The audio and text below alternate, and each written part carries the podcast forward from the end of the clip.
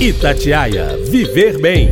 Oferecimento Unimed BH. Para ficar perto, vale todo o cuidado do mundo. Oi, gente, tudo bem? Esta semana o podcast Itatiaia Viver Bem vai falar sobre o Novembro Azul, mês destinado à conscientização sobre o câncer de próstata e a saúde masculina em geral. No Brasil, o câncer de próstata é o segundo mais comum entre os homens, atrás apenas do câncer de pele não melanoma. A próstata é uma glândula que só o homem possui e que se localiza na parte baixa do abdômen. Ela é um órgão pequeno, tem a forma de uma maçã e se situa logo abaixo da bexiga, na frente do reto, na parte final do intestino grosso. A próstata envolve a porção inicial da uretra, tubo pelo qual a urina armazenada na bexiga é eliminada. A próstata produz parte do sêmen, o líquido que contém os espermatozoides. Mais do que qualquer outro tipo, é considerado um câncer da terceira idade, já que cerca de 75% dos casos no mundo ocorrem a partir dos 65 anos. Para a gente falar sobre esse assunto, eu recebo hoje aqui no Itatiaia Viver Bem o doutor Eider Leite Ferreira, que é urologista, médico cooperado da Unimed BH. Doutor Eider, tudo bem? Obrigada por participar aqui do podcast, viu? Oi, Aline, tudo bem com você? Tudo bem aos ouvintes? Tudo bom também. Tudo bem com os ouvintes? tudo bom, doutor. É isso mesmo, então, doutor? O câncer de próstata, ele é o segundo mais comum entre os homens? Isso, Aline, você, você colocou muito bem. O câncer de próstata, a gente é, considera o câncer é, interno ou câncer visceral mais frequente do homem. É o segundo câncer mais frequente, perdendo exatamente como você falou, apenas para o câncer de pele não melanoma. Ô, doutor, e como que a doença ela é detectada? Quais exames são feitos? É, o câncer de próstata, e a gente vai falar isso mais para frente, né, é um câncer silencioso no seu início. Então, ele é detectado através é, dos exames de rotina, é, como quando a gente faz o exame de sangue, a maioria das pessoas já ouviu falar, o PSA, e o toque retal.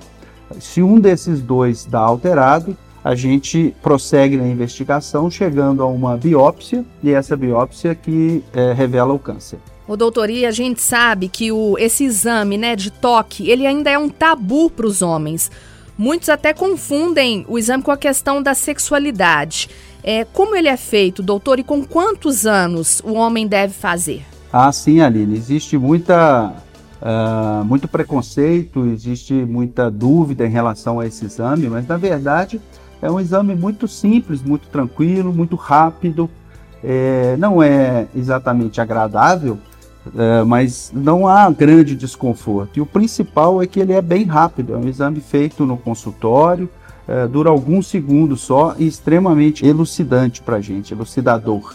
É ele então, né, que vai mostrar é, que o médico vai sentir a próstata ali nesse exame. Exatamente. A gente a gente faz o toque e a gente palpa com o dedo a próstata, procurando ali principalmente achar nódulos, é, pequenos caroços que a gente consegue notar nesse exame, que é o sinal do exame físico do câncer de próstata. E aproveitando, a gente também consegue estimar o tamanho da próstata, né? Que outra coisa que acontece bastante frequentemente no, no homem é o aumento benigno da próstata. Isso também causa problema. Doutor Eider, o câncer de próstata ele pode ser genético, né? É, o pai teve, então o filho pode ter também. Como é que é? Então, Aline, não é bem genético como seria, por exemplo, a hemofilia, mas existe um caráter, a gente fala um caráter hereditário muito forte.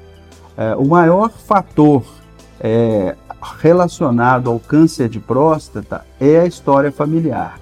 Só para te exemplificar com o número, é, se você tem um parente de primeiro grau, é, tio, pai ou irmão, que teve câncer de próstata, a sua chance dobra é, a sua chance de ter câncer de próstata é duas vezes mais. Se são dois parentes, isso vai mais ainda, três, cinco vezes. E quanto mais parentes você tem que tiveram câncer de próstata, maior a sua chance. E quais os sintomas que os homens devem observar? Ou a doença ela é mais silenciosa mesmo e de difícil, né, percepção para quem é leigo? Isso. É uma doença que você não pode esperar sentir alguma coisa. Como eu já citei antes, é uma doença que no seu princípio, no seu início, ela é silenciosa, ela não te mostra nada, você não sente absolutamente nada. Ela é detectada apenas é, pelos exames de prevenção, no caso PSA e o, o toque, não é? Agora, os sintomas relacionados à doença prostática são mais frequentes naquela outra doença que eu te falei, benigna. O aumento prostático, aí sim, ele pode ocasionar alterações de jato urinário, fica com o jato fraquinho, é, vontade de urinar a toda hora, fica urinando à noite. Esses são sintomas da próstata, muitas vezes, mas da doença benigna. O câncer a gente não pode esperar chegar a sintomas, senão não dá para a gente pensar em cura, né? Ô, doutor, e a gente sabe, né, que os homens, eles vão mesmo com menos frequência às consultas, né, do que as mulheres, se a gente fizer essa comparação aí. Muitas vezes é a esposa, é a companheira, né, que tem que marcar a consulta para o marido, para o companheiro poder né, comparecer, poder procurar o médico. O que, que o senhor percebeu nos seus atendimentos aí durante esse tempo que estamos passando, essa pandemia da Covid? Realmente houve uma diminuição na procura por urologistas? Houve sim. Inicialmente, essa questão do homem procurar pouco o médico é uma questão cultural, né? Uhum. É, a menina, desde nova, ela é orientada a, a procurar o, o ginecologista, né? As moças bem jovens já procuram. Já os homens não têm essa cultura. Junta-se a isso aquela questão do, do machismo, né? Do homem é, ser forte, não, não precisar ir ao médico, que isso é coisa de gente fraca.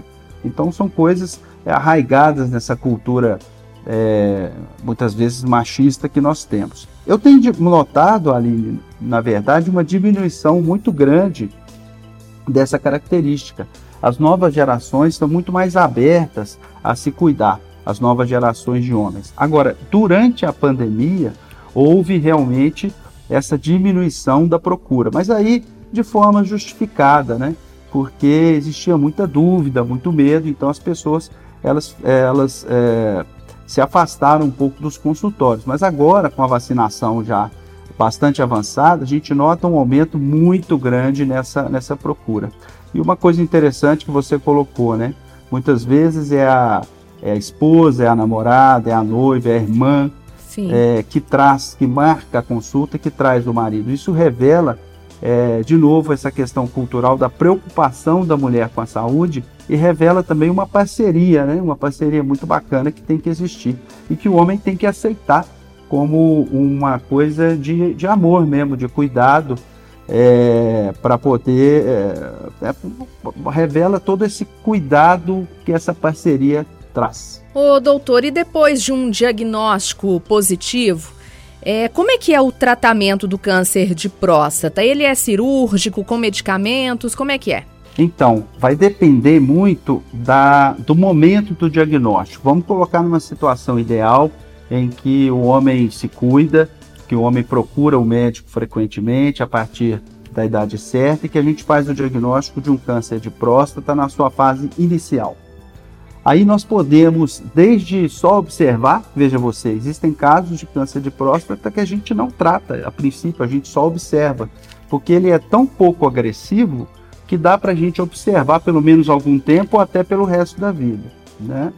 Uh, outra opção aí, quando há necessidade de tratamento, e a gente chama de tratamento curativo, é o tratamento para a pessoa ficar livre daquela doença, é a cirurgia e é a radioterapia. Uhum. Quando a gente fala de cirurgia, aí existe a cirurgia tradicional, aberta, existe a cirurgia laparoscópica, né, que é feita com furinhos na, na, no abdômen, e existe, mais recentemente, mas já aqui bem estabelecido em Belo Horizonte, a cirurgia laparoscópica assistida por uma plataforma robótica, onde a gente vai usar um robô que ajuda na precisão de movimentos e na visualização é, da cirurgia, enfim.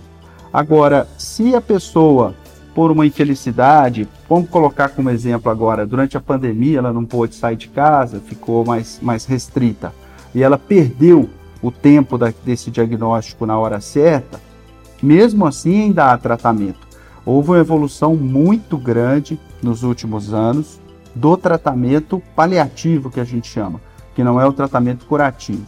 A gente consegue aumentar em muito a, a quantidade de vida, né? A pessoa ela não vai, digamos, morrer é, tão cedo assim da doença, a gente consegue um controle durante muitos e muitos anos com uma qualidade de vida muito boa, usando uma série de medicamentos que existem para o tratamento do câncer, que no caso a gente chama de câncer avançado.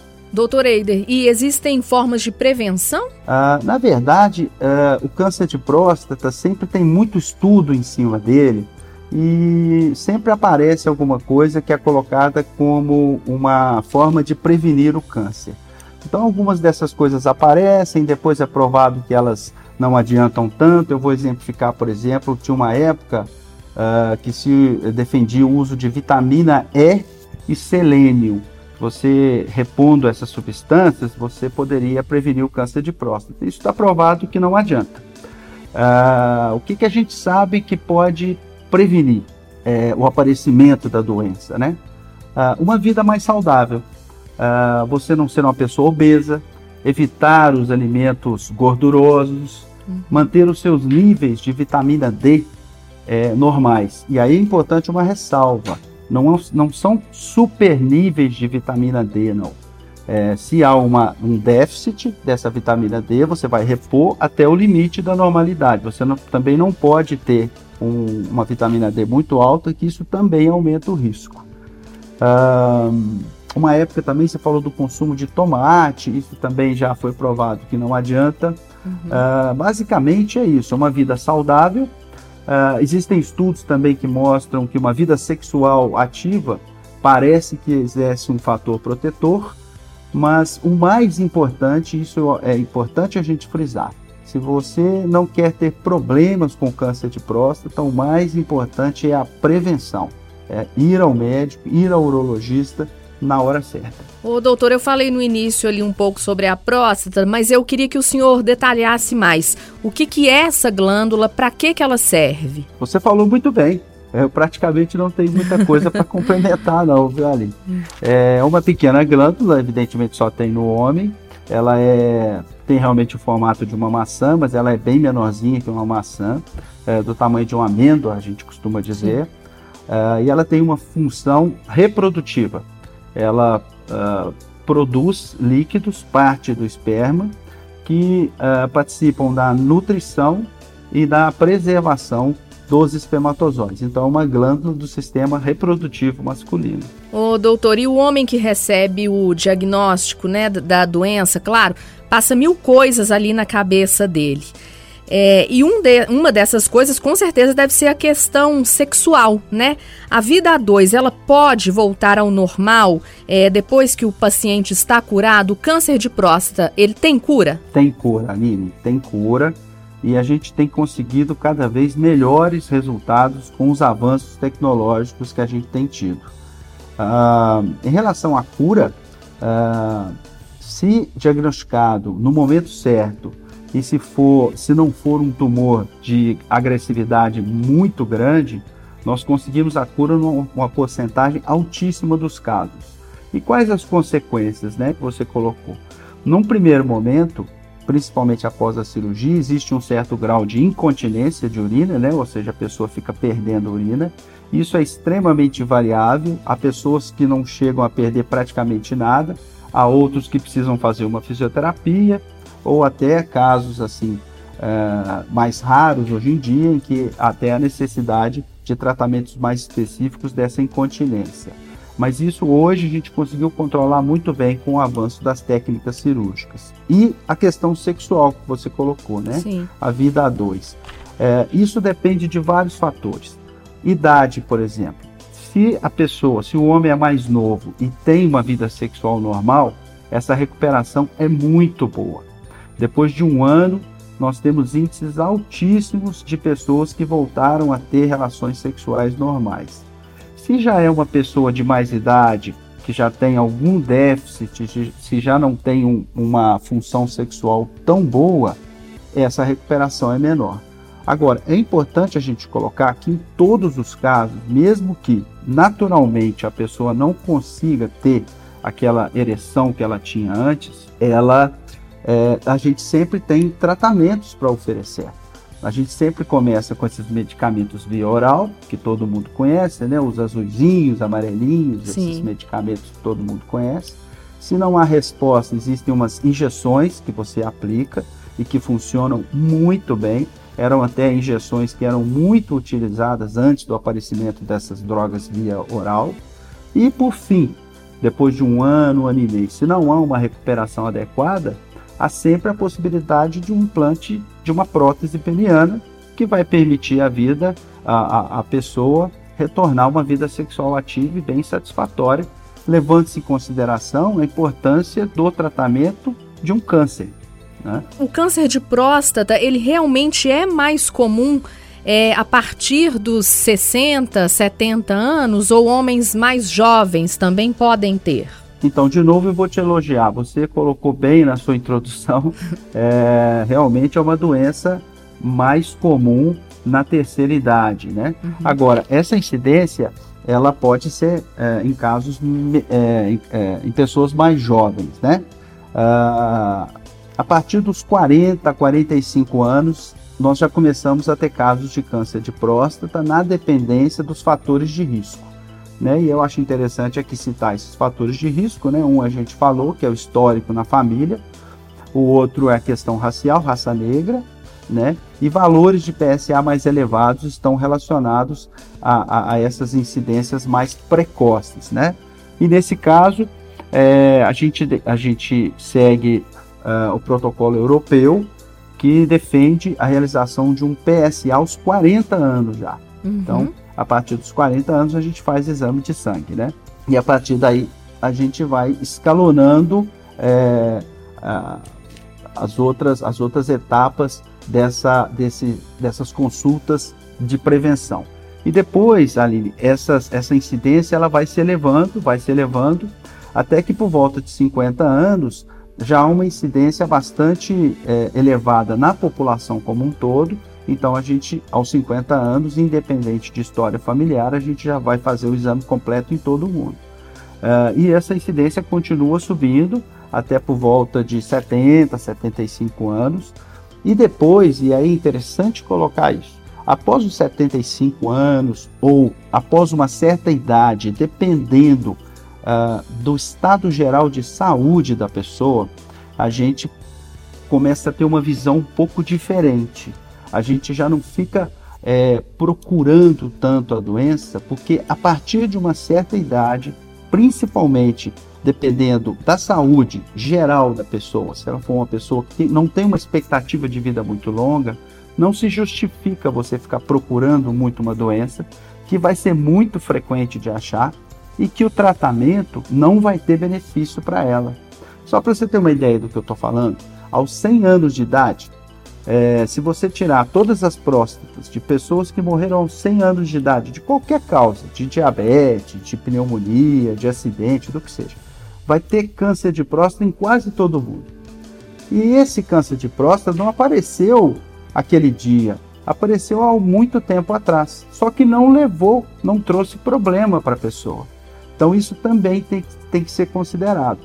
A, a prevenção deve ser feita, mas tem que ser feita na hora certa. Isso é um assunto muito complicado e que precisa ter a orientação de um urologista. Essa é a importância de estar sempre visitando o seu urologista e discutindo isso. E de quanto em quanto tempo visitar, fazer uma consulta com um urologista, doutor? Isso também vai depender é, do seu histórico, histórico familiar, raça negra ou não, e valor de PSA. Então a gente começa aos 40 anos fazendo PSA a partir dos 45 anos, a gente faz toque PSA naquelas pessoas de maior risco, ou seja, PSA mais elevado, raça negra ou é, com histórico familiar. Né? E a partir dos 50 a gente vai fazer isso em todo mundo. E qual que é a periodicidade? Se existe um fator de família muito alto, você pode chegar a fazer até de seis em seis meses. Uhum. Se por outro lado a pessoa não tem fator de risco nenhum, vamos colocar assim, um PSA baixinho, abaixo de 1, uh, não é uma pessoa da raça negra e também não tem um histórico familiar, você pode espaçar isso para dois em dois anos. Ou seja, tem que ter uma individualização. Só que essa individualização não pode ser o paciente que decide. Ela tem que ser orientada pelo profissional. Ô, doutor, e para a gente terminar, eu gostaria que o senhor fizesse um alerta aí aos homens, né? Principalmente para aqueles que ainda são um pouco resistentes, né? Em procurar um urologista, em fazer exames. E eu queria também que o senhor falasse aí sobre a importância do Novembro Azul. O Novembro Azul aí está completando cerca de 10 anos, né? É, eu acho que hoje em dia houve uma evolução e mais do que simplesmente uh, o diagnóstico do câncer de próstata, eu acho que o Novembro Azul tem que marcar é, a busca do homem pela sua saúde. A saúde geral é a hora do homem parar e olhar para ele mesmo e cuidar dele mesmo e não só dos outros, como a gente sempre fez. Né? Em relação especificamente ao câncer de próstata, é, é um câncer muito frequente, ele mata, agora ele tem cura, mas só tem cura se a pessoa fizer o diagnóstico na hora certa. E a única maneira de fazer o diagnóstico na hora certa é essa prevenção.